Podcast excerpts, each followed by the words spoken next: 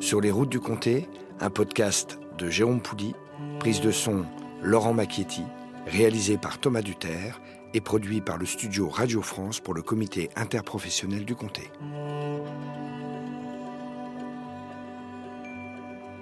Bon, Thomas, Laurent, pour l'instant, le processus de fabrication est très clair.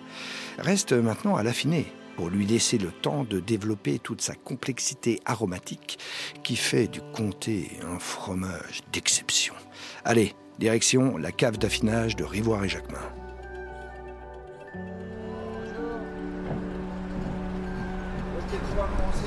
Ah bah oui, dites-moi tout. On a rendez-vous avec Véronique.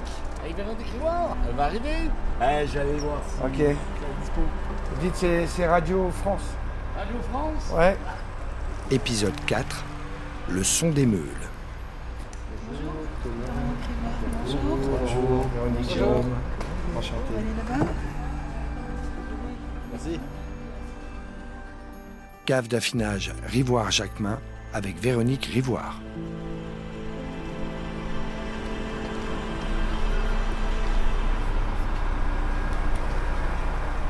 Alors historiquement, on avait de l'autre côté de la route les salines de Momoro. Et donc on utilisait le sel bien évidemment pour euh, soigner les fromages. Et puis de l'autre côté de l'entreprise, il y a la gare. Et donc à cette époque, il n'y avait pas de transport camion frigorifique évidemment et tous les fromages étaient expédiés par le train et, on montait les meules là-bas euh, juste au-dessus avec le sel d'un côté et euh, l'expédition de l'autre.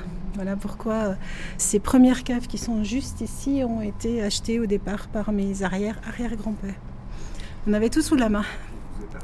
Le sous-sol est plein de sel, donc forcément si euh, la source passe dans le sous-sol, elle va euh, reprendre un peu de sel le long de son parcours. Donc oui, on a des sources salines, pas sur le site de Momoro, mais euh, un petit peu plus loin, oui. Alors aujourd'hui, on utilise du sel de Guérande ou de Noirmoutier, donc des sels qui sont euh, récoltés à la main par des paludiers euh, sur place. Pourquoi? Parce que c'est des sels qu'on a d'abord pris pour les, les comtés bio. C'est des sels sans anti-agglomérants et donc nous, on les a toujours utilisés pour tous nos comtés. Parce que après tout, si le bio mérite ça, les autres aussi, il n'y a pas de raison. Donc euh, on rend à l'eau ce qu'elle nous a donné. Parce qu'on on va dissoudre un peu de sel dans de l'eau évidemment aussi pour faire la saumure qui va aller sur les meules.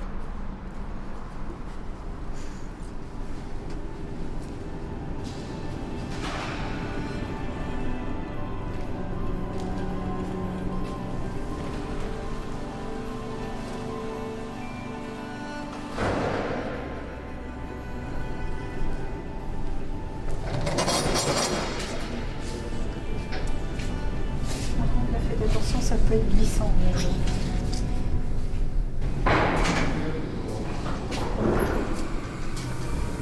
Donc ça, c'est ce que vous avez vu un petit peu ce matin dans la fruitière où vous étiez. hein. Vous voyez des fromages euh, tout jeunes, très souples encore. La croûte n'est pas formée. Ils sont euh, ce qu'on appelle un fromage en blanc, nous, hein, donc tels qu'ils arrivent chez nous. Et puis, on va aller dans une où, où ils sont moins fraîchement euh, mouillés. On va pouvoir écouter. Et là, vous allez voir le son hein, là-bas. Déjà l'odeur. Et même dans toutes les cellules, on a des odeurs différentes ici.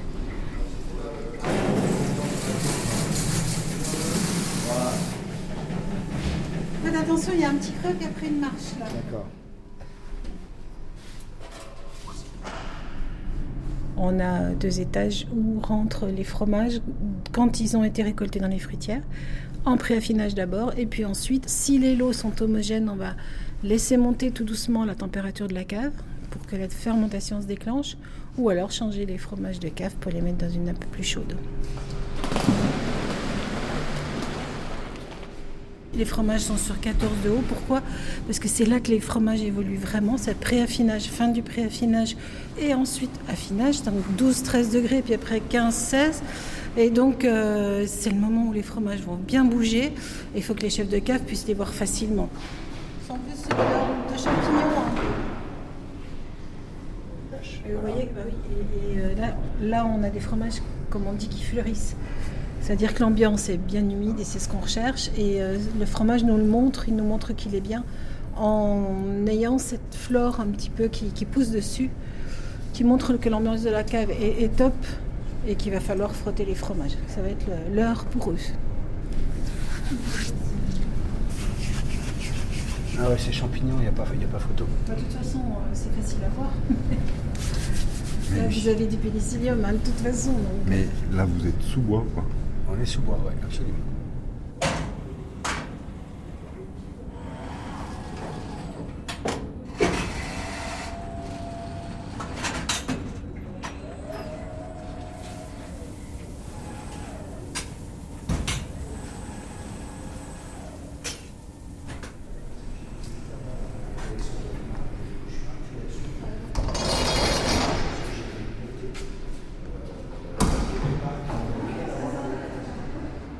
Là, Vous allez avoir un- déjà un son avec euh, tout ce qui est euh, ambiance, climatisation, ventilation de la cave.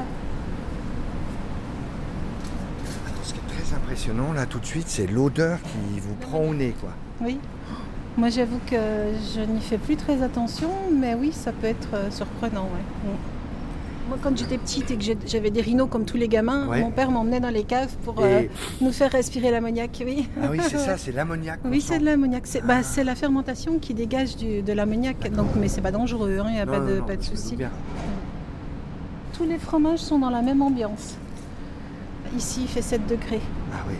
C'est-à-dire que la cave, c'est la même, la même ambiance pour, pour tout le monde, ceux qui sont en bas comme ceux qui sont en haut, puisque en fait c'était l'objectif d'avoir des voûtes dans une cave, ce que les anciens connaissaient par cœur, hein, mais euh, qu'on a refait quand on a construit cette cave-là. Ça permet de faire tourner euh, l'air et l'humidité de façon à ce que les meules qui sont tout en haut soient exactement dans les mêmes conditions que celles qui sont tout en bas. Et pourtant, si vous regardez la travée qui est juste en face de nous, et vous voyez un lot en bas qui est beaucoup plus sombre que celui qui est en haut. Et les fromages dans une même ambiance réagissent de façon différente parce que en fait, ce qu'a mis le fromager dans la meule au départ va rester tout au long de sa vie. Donc vous avez des fromages qui ont été fabriqués de façon plus humide, d'autres de façon plus ressuyée. Il y a aussi euh, la flore qui s'est accrochée sur la surface de la meule dans la fruitière d'origine va révéler des croûtages avec des couleurs différentes. Vous allez avoir des fromages plus gris, d'autres plus roux, d'autres plus ronds, d'autres qui sont plus droits. Et euh, ces caractéristiques qui ont été données par la main du fromager dans la fruitière, on va essayer de les respecter jusqu'au bout pour que ces différences et cette diversité puissent euh, perdurer jusqu'à l'arrivée chez le client et dans son magasin.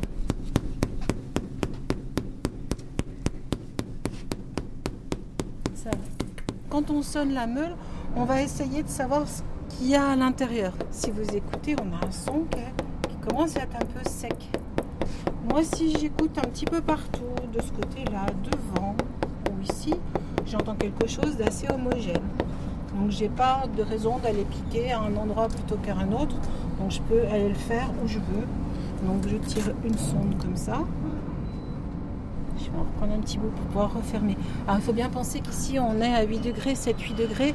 Donc, quand vous allez goûter le fromage, il faut penser à le réchauffer dans votre bouche pour donner un petit peu une idée de l'amplitude, de l'arôme et puis, euh, de sa texture. Donc, euh, je vous laisse en couper un petit morceau. La première chose que vous voyez, c'est que c'est un fromage qui a déjà un petit peu une couleur jaune. Pourquoi? Parce que c'est le mois d'avril, c'est le doux. Et dans le doux, au mois d'avril, on commence à mettre les vaches dehors et donc elles commencent à brouter de l'herbe. Et qu'est-ce qu'il y a dans l'herbe, comme chez nous, comme ailleurs hein? Euh, Dans l'herbe fraîche, il y a plus de carotène que dans le foin sec. Et donc, la couleur de la pâte est un petit peu plus jaune. Et plus on va aller vers l'été, plus euh, cette, cette couleur va s'intensifier. C'est vraiment le reflet de ce qu'a donné la nature dans ce village au mois d'avril de l'année dernière. Alors, ce que j'aime beaucoup dans ces lots et ces meules-là, c'est euh, la franchise du goût. Parce qu'ils sont jeunes, ils ont un an. hein. donc, euh, ils ont le temps encore d'évoluer et d'intensifier un petit peu ces premières caractéristiques qu'on trouve aujourd'hui. Et euh, ils vont grandir encore. Donc, on a intérêt à continuer à les garder ici et puis à, les pousser un petit peu plus loin. L'art du chef de cave, ça va être de ne pas aller trop loin. Parce que c'est comme tout le monde. hein. Un fromage, il grandit, il grandit, puis arrive un moment, ben, il, voilà, régresser. Donc là, pareil, je sonne. Et puis pareil, je ne trouve pas de problème particulier, donc je vais sonder. Une chose aussi en général, quand on est jeune, on est souple. Donc on peut euh, plier la sonde comme ça sur un jeune fromage sans problème. On va voir sur des vieux fromages, ben, les fromages ils ont perdu l'eau et donc euh, ils sont un peu plus cassants. Et donc, euh, on ne pourra pas tordre la sonde comme je le fais sur celle-ci. Donc, euh, vous avez encore de la délicatesse, de la finesse, de la souplesse dans la pâte. Donc ça, c'est toutes les caractéristiques d'un jeune comté. Après, quand il va vieillir, il va perdre un petit peu tout ça, mais il va trouver de l'intensité, de la puissance. euh, Comme on trouve chez les hommes, l'aspect extérieur devient moins beau, mais la sagesse est à l'intérieur. Donc, euh, c'est là qui nous parle. Notre boulot, c'est bien de révéler les différences d'une meule à une autre. Euh, Moi, quand j'ai débuté, on ne travaillait pas avec les grandes surfaces à l'époque, mais quand on a commencé à rentrer dans une grande surface, on nous a dit on veut le même fromage du 1er janvier au 31 décembre. Et ça, on a expliqué, on ne sait pas faire. Donc, on n'était pas bon. hein. Donc, forcément, euh, bah oui, PME, artisanat, ça voulait dire irrégularité. C'était, mais oui, mais je dis, nous, on fait notre boulot, c'est de révéler la différence. Pas seulement le goût qu'on affine, c'est aussi la sélection pour les gens, en fait.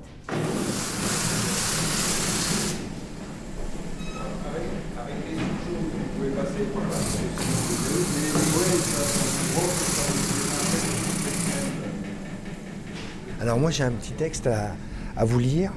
En fait c'est Xavier euh, Marmier, qui est un auteur euh, d'ailleurs franc-comtois, qui disait la chose suivante. Il n'y a pas un village dans l'arrondissement de Pontarlier, je sais qu'on n'est pas à Pontarlier, mais malgré tout, qui n'ait plusieurs fruitières. Chaque fruitière fait des milliers de livres de fromage.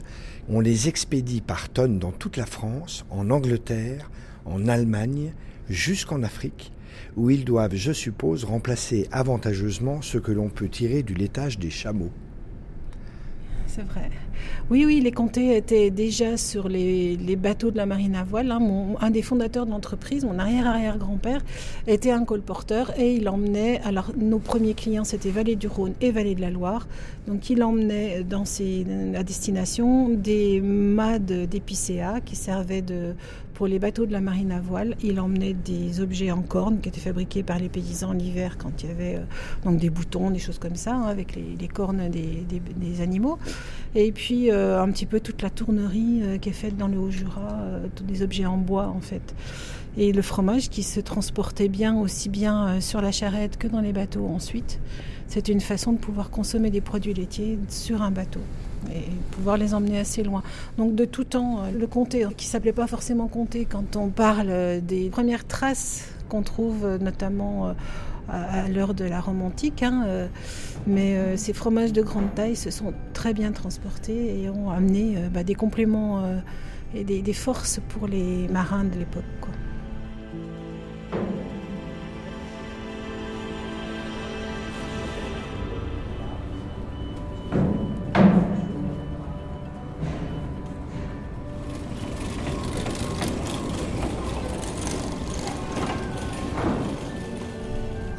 Bien. Bon, on va quitter les, les sous-bois. Mhm. Voilà, parce qu'on va aller euh, voir euh, un très grand euh, restaurateur qui s'appelle euh, Fassenet. Ça vous dit quelque chose? oui. Romuald, exactement, avec sa femme. On va peut-être lui rapporter une meule pour qu'il.